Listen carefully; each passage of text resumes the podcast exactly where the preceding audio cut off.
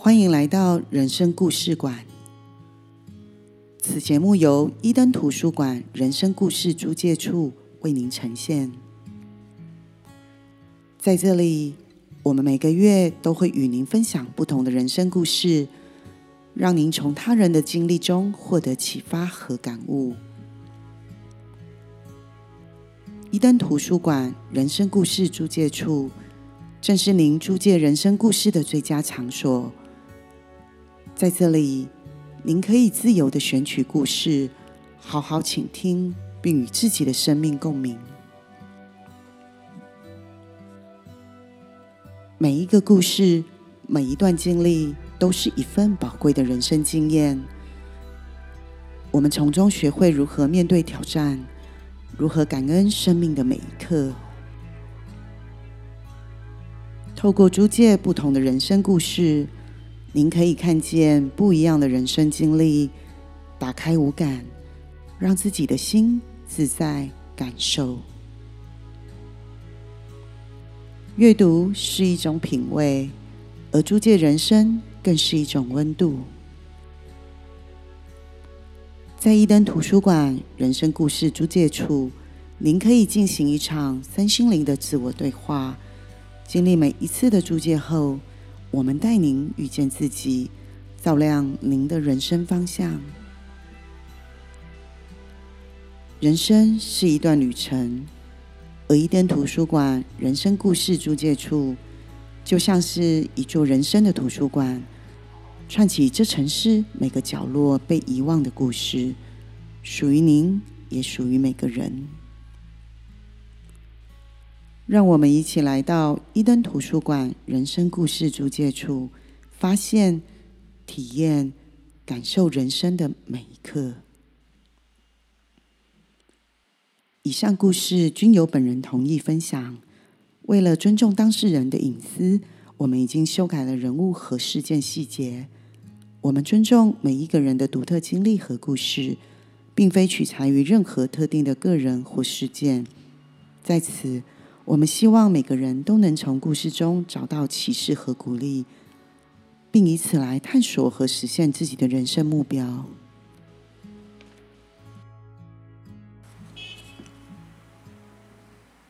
浅子是我在美国念书时认识的一个女孩，长长的头发，高挑的身材，再加上一张冷冷且带有神秘感的脸。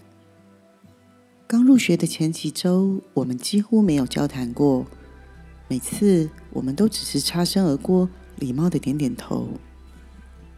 但不知为何，每次与浅子擦身而过的刹那间，我总觉得在他看似平静的脸庞下，藏着淡淡的哀伤气息。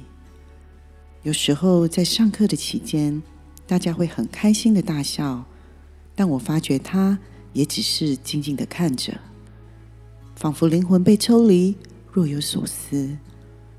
看着他，我的直觉告诉我，他应该是个有故事的人，也让我对他产生了某种的好奇感。某一天中午，我留在学校用午餐。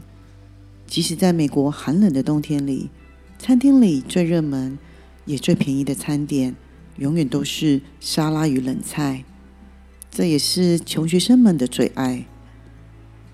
那天，我在餐厅的角落里，突然看见了钱子。我端着我的沙拉盘，慢慢的走向他。他下意识抬起头来看着我。我笑着用日文对他说：“今天只有我一个人，可以坐下来跟你一起吃饭吗？”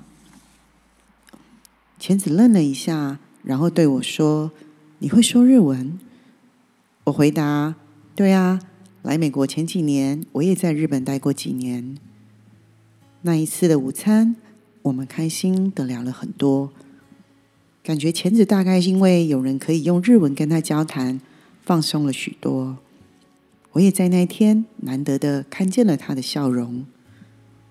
于是那天我们共进了一餐愉快的午餐。从那天起，我们常常一起用餐。一起学习，但我们都很尊敬对方，不过分探寻彼此的隐私。我想这也是我喜欢和钱子在一起的原因之一，因为我也是一个不喜欢说太多私人事情的人。我记得有一天看见浅子眼眶红红的，我不敢多问，只是默默的跟他说：“如果有想说的话，都随时可以找我。”钱子点了点头。那天下午。我们利用午休时间到校园走走、透透气。走着走着，钱子突然回头看着我说：“你有想过改变自己的人生吗？”改变？与其说是改变，我更希望扭转我自己的人生。我笑着回答他。我能感觉到前子讶异的眼神。我苦笑着说：“很多时候。”当我们面临无法选择的时候，绝大部分的人都会选择接受事实和命运的安排。没有人知道这是否是最好的安排，但是它绝对是最安全的首选。而我不想活在别人的眼光下，也不想听别人的安排去过我的人生。对我来说，就算结果不好。那也得是我自己做的决定才行，因为这是我人生最大也是仅存的权利。全世界都不赞成我出国念书，都觉得女生就该安分守己的找个工作待着就好，不要老想着做大事。而我在没有任何金源的情况下，我还是想要试试看。我想知道自己的能耐在哪里，想要看看自己究竟是否能与众不同。在日本念书的时候，我穷到一天有时候只吃一餐，或者是两餐。吐司吃一个星期，牛奶画着线来喝，冷暖气都只能在睡前开一下下。假日逛街不消费，这一切的痛苦和忍耐，都是为了让自己活下去。希望在未来能够有更多的机会和别人竞争。不骗你。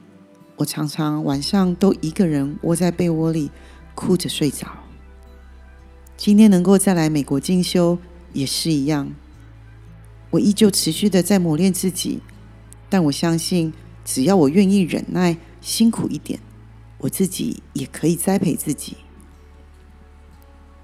钱只看着我说了一句：“你好坚强。”我看着他说：“你不也一样？”我能感觉到我们是同一种人，虽然我不能完全了解你的故事，但我想你也不像是其他同学一样，只是单纯的被父母送出国学习的吧。钱子转过身，背着我说：“我的人生唯一想要的选择，就是往前往上走，而且绝不回头。我已经没有打算要回日本了。”看着钱子志在必得、坚定不移的背影，我突然觉得好敬佩。果然，他的故事真的是胆识过人。钱子从小生活在一个不太幸福的家庭，因此在大学毕业后就独自离家生活。他成了一名勤奋的行政助理，认为这或许就是他未来的全部了。但某年，他认识了一个男生，对他非常的体贴，这着实让钱子感到非常的温暖。虽然他们的家庭背景有很大的差异，但钱子渐渐的对他产生了情感。他们在一起稳定的度过了三年的时间。钱子开始梦想着和他结婚，并拥有属于自己的家庭。有一天。男生告诉钱子，他向母亲提起了结婚的事情。母亲很开心，希望亲自见见钱子。于是，钱子和男生的母亲一起见了面。但是他万万没想到，这次的见面其实是一个鸿门宴。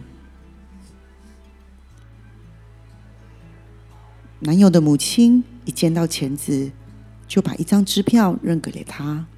要求他和儿子保持距离，并且表示钱子不可能成为儿子的妻子，因为他们之间的家庭背景天差地远，儿子也早已安排好对象。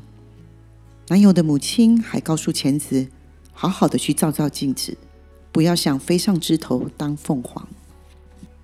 当钱子回到了男朋友的身边，她想要解释这一切，但男生却说他们需要暂时分开一段时间。前子非常困惑。不明白男生为什么突然改变想法，他感到自己被背叛了，但他还是独自面对这个挑战。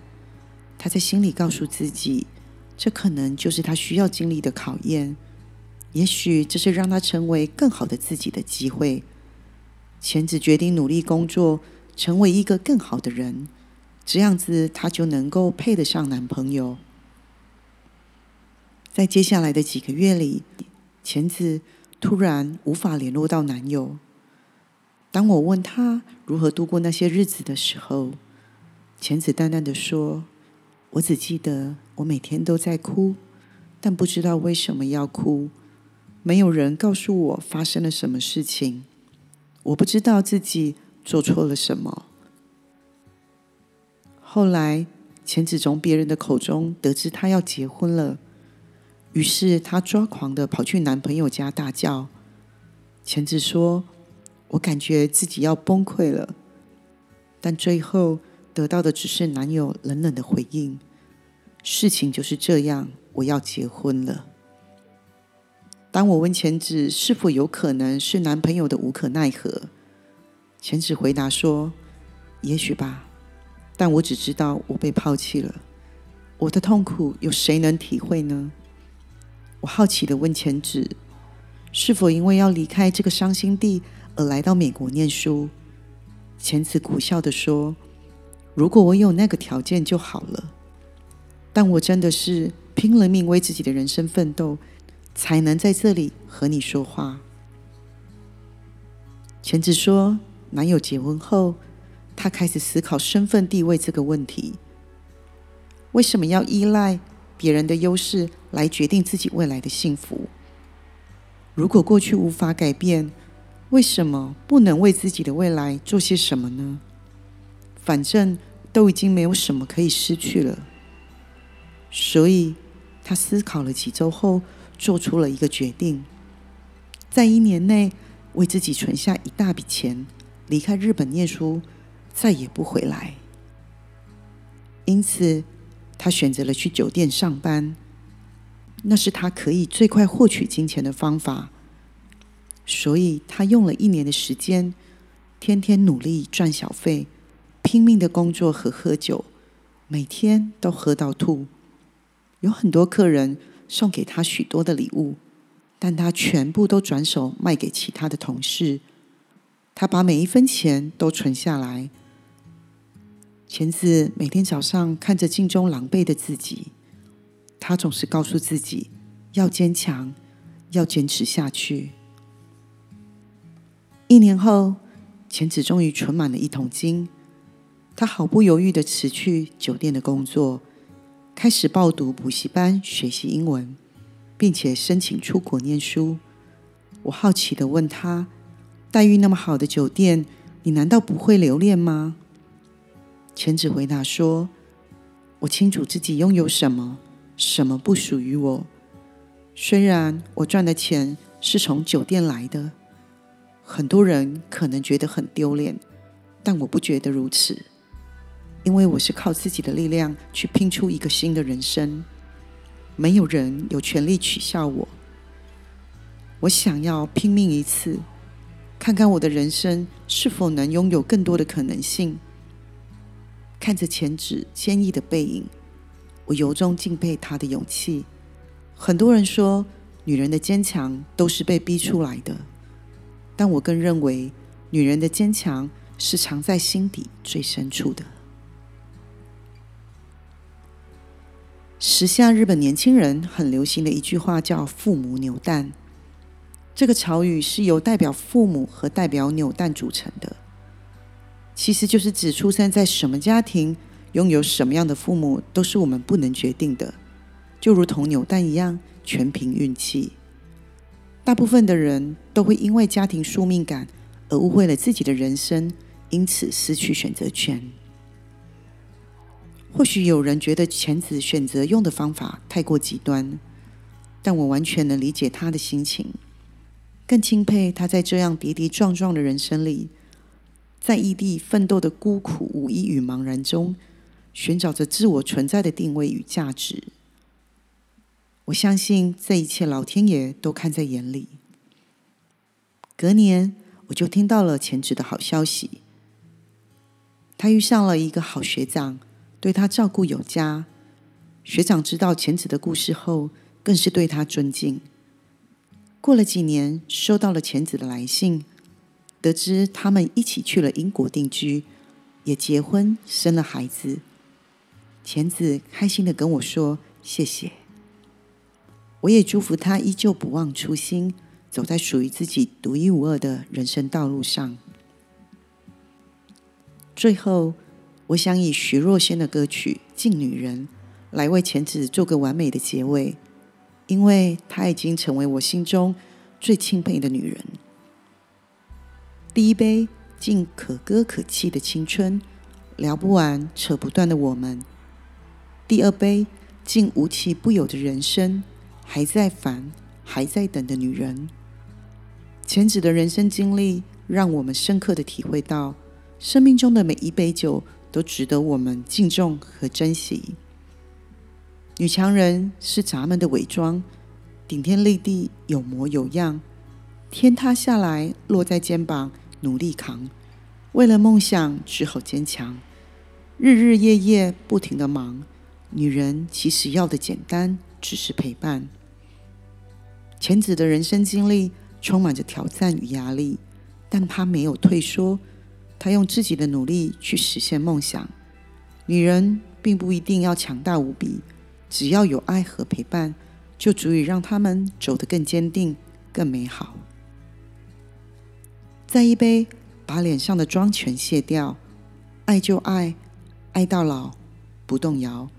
我爱你，爱到老，不动摇。前子的人生经历告诉我们。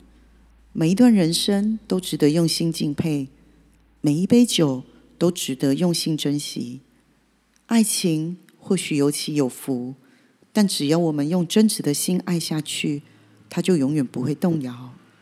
前子走过的每一步，都是他坚定自我、坚持梦想的勇气与决心。前子，我敬你一杯，也祝福你。愿你依旧保持初心，走在属于自己独一无二的人生道路上。